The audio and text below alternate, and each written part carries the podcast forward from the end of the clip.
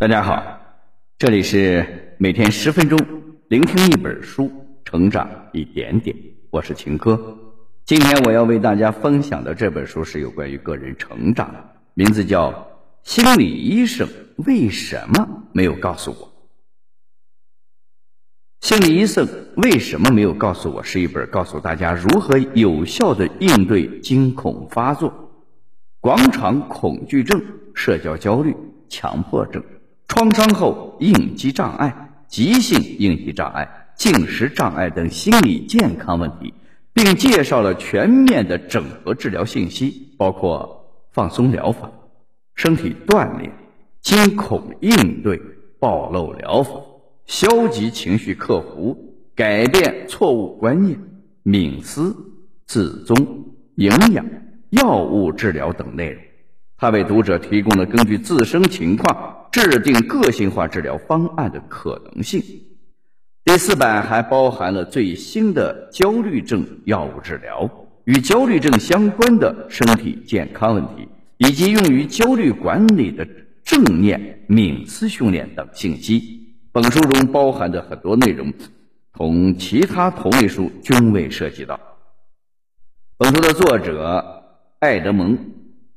伯恩博士二十多年来专门从事焦虑症及相关问题的治疗。他曾担任加利福尼亚焦虑症治疗中心的主任多年。他撰写的《心理医生为什么没有告诉我》等心理自助图书，帮助了全世界各地众多的读者。通过本书的聆听，您将获得以下两个层面的提升：一。引起焦虑症的主要原因。二、焦虑症该如何治疗？下面我会用大概十分钟左右的时间来为你讲述书中的精髓，让我们一起来认识并解决焦虑的问题。据美国心理健康协会研究显示。焦虑症是对美国妇女造成影响的头等心理疾病，而对美国男性的影响位列第三，前两名是酗酒和吸毒。焦虑症对人们健康的威胁不容小视，那我们应该如何认识焦虑症并打败它呢？下面我就从引起焦虑症的主要原因。焦虑症该如何治疗？这两个部分出发，带大家详细了解并掌握击败焦虑症的奥秘。首先，我们从第一个部分开始，引起焦虑症的主要原因有哪些？在工作生活中，随处可见焦虑症的身影。处于焦虑中的人，内心似乎在油锅中煎熬，一旦忍受不住爆发。那就类似于火山爆发级别。当我们无法控制自己的焦虑感，且被焦虑干扰了正常生活的时候，焦虑症就随之出现了。那焦虑症是什么原因导致的呢？焦虑症的成因其实很复杂：遗传因素、生理因素、心理因素。目前的压力源、家庭背景和教养方式、个人信念体系和表达情感的能力等等，都是导致焦虑症产生的原因。我们重点讲一下遗传、童年经历、长时间积累的压力和生理因素这四个原因。第一个，遗传，焦虑症的分支：广场恐惧症。社交恐惧症、惊恐发作都不太可能通过遗传。遗传给焦虑症人群的可能是一种综合的人格类型，是一种易变、易激动、较为叛逆的个性。有这样个性的人，容易被微小的、有危险性的刺激物所刺激到。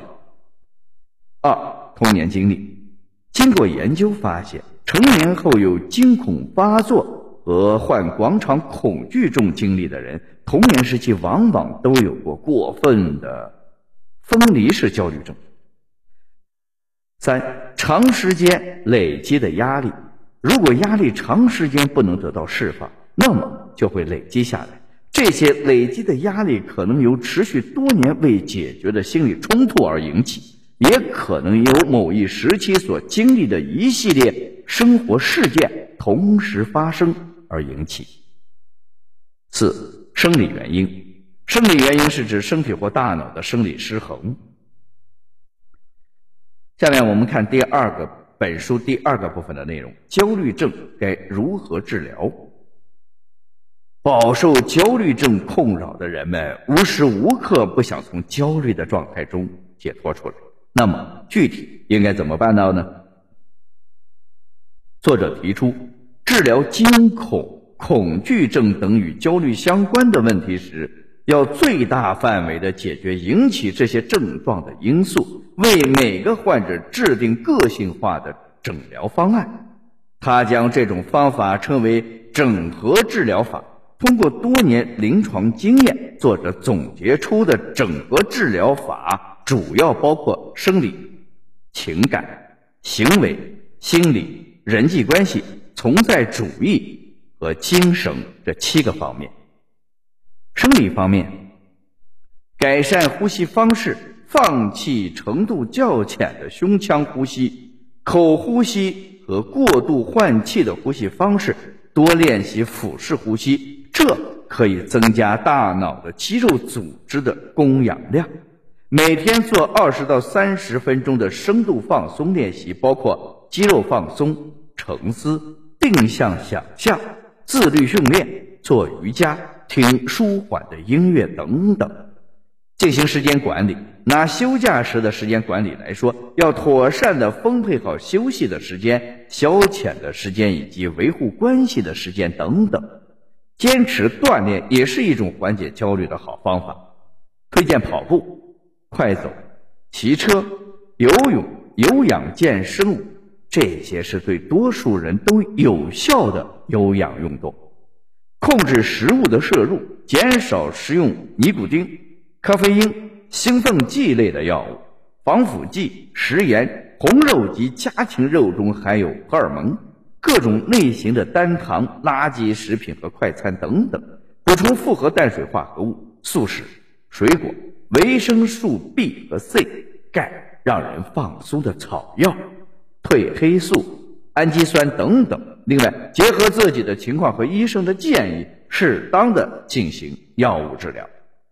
情感方面，了解情感被抑制的表现，如无来由的强烈的不安感、头痛、溃疡、高血压、哮喘等等，这些都属于慢性情感累积的结果。此外，肌肉僵硬、紧绷属于抑制情感的常见症状。识别真正的情感，有意识的让自己进入放松的状态，把注意力调动到身体产生情绪的位置，以旁观者的角度观察自己真实的情感与情绪，表达情感，这可以起到释放情绪的作用。与他人分享感受，记录自己的情绪，大声的喊叫、抱头痛哭等方式都很有效。行为方面。在专业医生的指导下，服用镇静剂类的抗抑郁类的处方药物，打破身体症状或灾祸念头之间的联系，识别到自己出现症状时，习惯性的使用灾祸性负面解释，例如惊恐发作时暗示自己我撑不过去了，我会疯掉的。识别出这些不良的解释，然后停止这些不好的想象及暗示，采用陈述的方法扭转灾祸性负面解释带来的阴影。比如再次发作时，告诉自己：“这种感觉确实不舒服，但我可以接受。我可以借此机会学习如何对付恐惧，我一定没问题的。”等等。当症状发作的时候，主动的、有意识的将自己的注意力集中在某件物品上，这有助于增强现实感。尝试使用一些简单的分心术，比如嚼口香糖，从一百开始倒数，数排队的人，数钱包里的钱，唱歌等等。这些方法同样可以缓解焦虑。把焦虑变成愤怒也是降低焦虑的一种方法，但需要注意的是，愤怒要在合理的范围之内，做一些让自己觉得愉悦的事情，比如和爱的人拥抱、洗热水澡、享受美食、读书或者看喜剧等等。将你的情况告诉身边的人。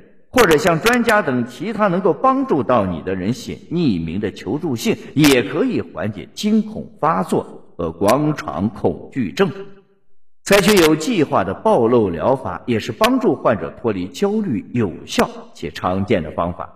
该方法的关键在于患者能在控制其他因素的情况下，主动的、有计划的进入他所恐惧的情境，熟悉并攻克障碍。心理方面，识别自己的消极自我对话类型，判断是属于妄加批判型、杞人忧天型、自居受害型还是完美主义型，然后将自己常用的语句都记录下来，并一一进行反驳。例如，为什么这么说？这样一定是正确的吗？这件事有可能真实的发生吗？等等。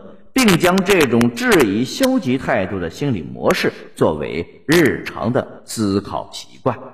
使用反驳陈述时，避免使用否定的表达方式，例如不要说“我一定不会害怕独自入睡”，而是说“我一定能够平和的独自入睡”。同时要使用现在时态，第一人称，自己要相信这些积极的自我对话，识别出。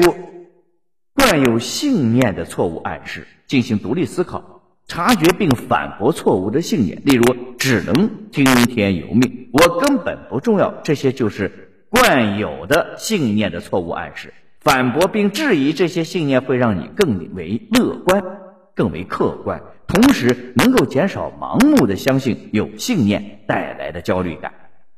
人际关系方面，了解并坚持自我是一种态度。也是一种行为模式，他通过一种简单且直接的方式来提出要求，并非攻击他人。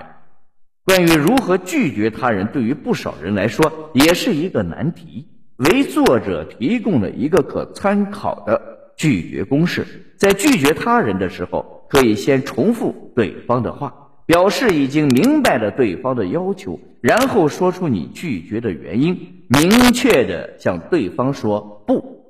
如果情况允许，你也不感到勉强的情况下，可以提出一些双方都赞同的折中方案。自我方面，如果童年时期从父母那里得到了接纳、呵护和爱，你的自尊会因此形成坚实可靠的基础。那么，你增强自信的途径也会很简单，只要在态度、习惯和信念方面稍作调整即可。对于那些童年时期没有获得安全感的人来说，需要他们通过努力把父母未能给予的补偿给自己。方法是寻找童年时期带着缺憾的那个自我，也就是找到自己内在的小孩。当你产生消极想法的时候，要意识到是他的需求在呼唤你，你要学会去关注他的需求，与他对话，满足他，照顾他。鼓励他，在这个过程中，你会发现自己变得更加轻松、有趣，易于流露真情实感，且更具有创造力。发展支持亲密关系也有助于提升自尊，缓解焦虑。尽管别人不能给予满足感和信心，但是他们对你的接纳、尊重和认可，能够给予你肯定和积极的感受。存在主义和精神方面。列出一个人的人生目标模板，将你自己人生目标填充进去，并且尽可能的细化。你打算参与什么活动？喜欢哪些节日？都可以把它记录下来。这个模板会是你重要的支撑。激发、培养自己的精神追求。如果已经有了深层次的精神追求，那么就巩固它；如果没有，那么可以尝试建立。精神追求的力量是巨大的。它能带来灵感、安全、自信、平和以及接受和给予无条件的爱的能力。设立一些利他的目标，以此激励自己帮助他人，从而获得喜悦和意义。读到这里，这本书的内容我们已经了解的差不多了。下面我来为大家总结一下。第一个部分中，我们介绍了引起焦虑的主要原因，包括遗传因素、生理因素、心理因素、目前的压力源、家庭背景和教养方式、个人信念体系和表达情感的能力等等。第二个部分，我们介绍了焦虑症该如何治疗。作者提出，治疗惊恐、恐惧症等与焦虑相关的问题，要最大范围的解决引起这些症状的因素，为每个患者制定个性化的诊疗方案。他称这种方法为整合治疗法。通过多年的临床经验，作者总结出的整合治疗法主要包括生理、情感。行为、心理、人际、存在主义和精神这七个方面。以上就是心理医生为什么没有告诉我这本书的主要内容。希望大家通过我们的解读，了解到困扰人们焦虑症其实有办法医治。医治的过程既是我们告别焦虑的自我过程，也是成长和进步的过程。希望饱受焦虑困扰的人们，通过作者介绍的整合治疗法，能够摆脱旧的自我，走出新的人生。好了，以上就是今天这本书的全部内容。恭喜你，我们又听完了一本书。每天十分钟，聆听一本书，成长一点点。我是秦科，我们下期再见。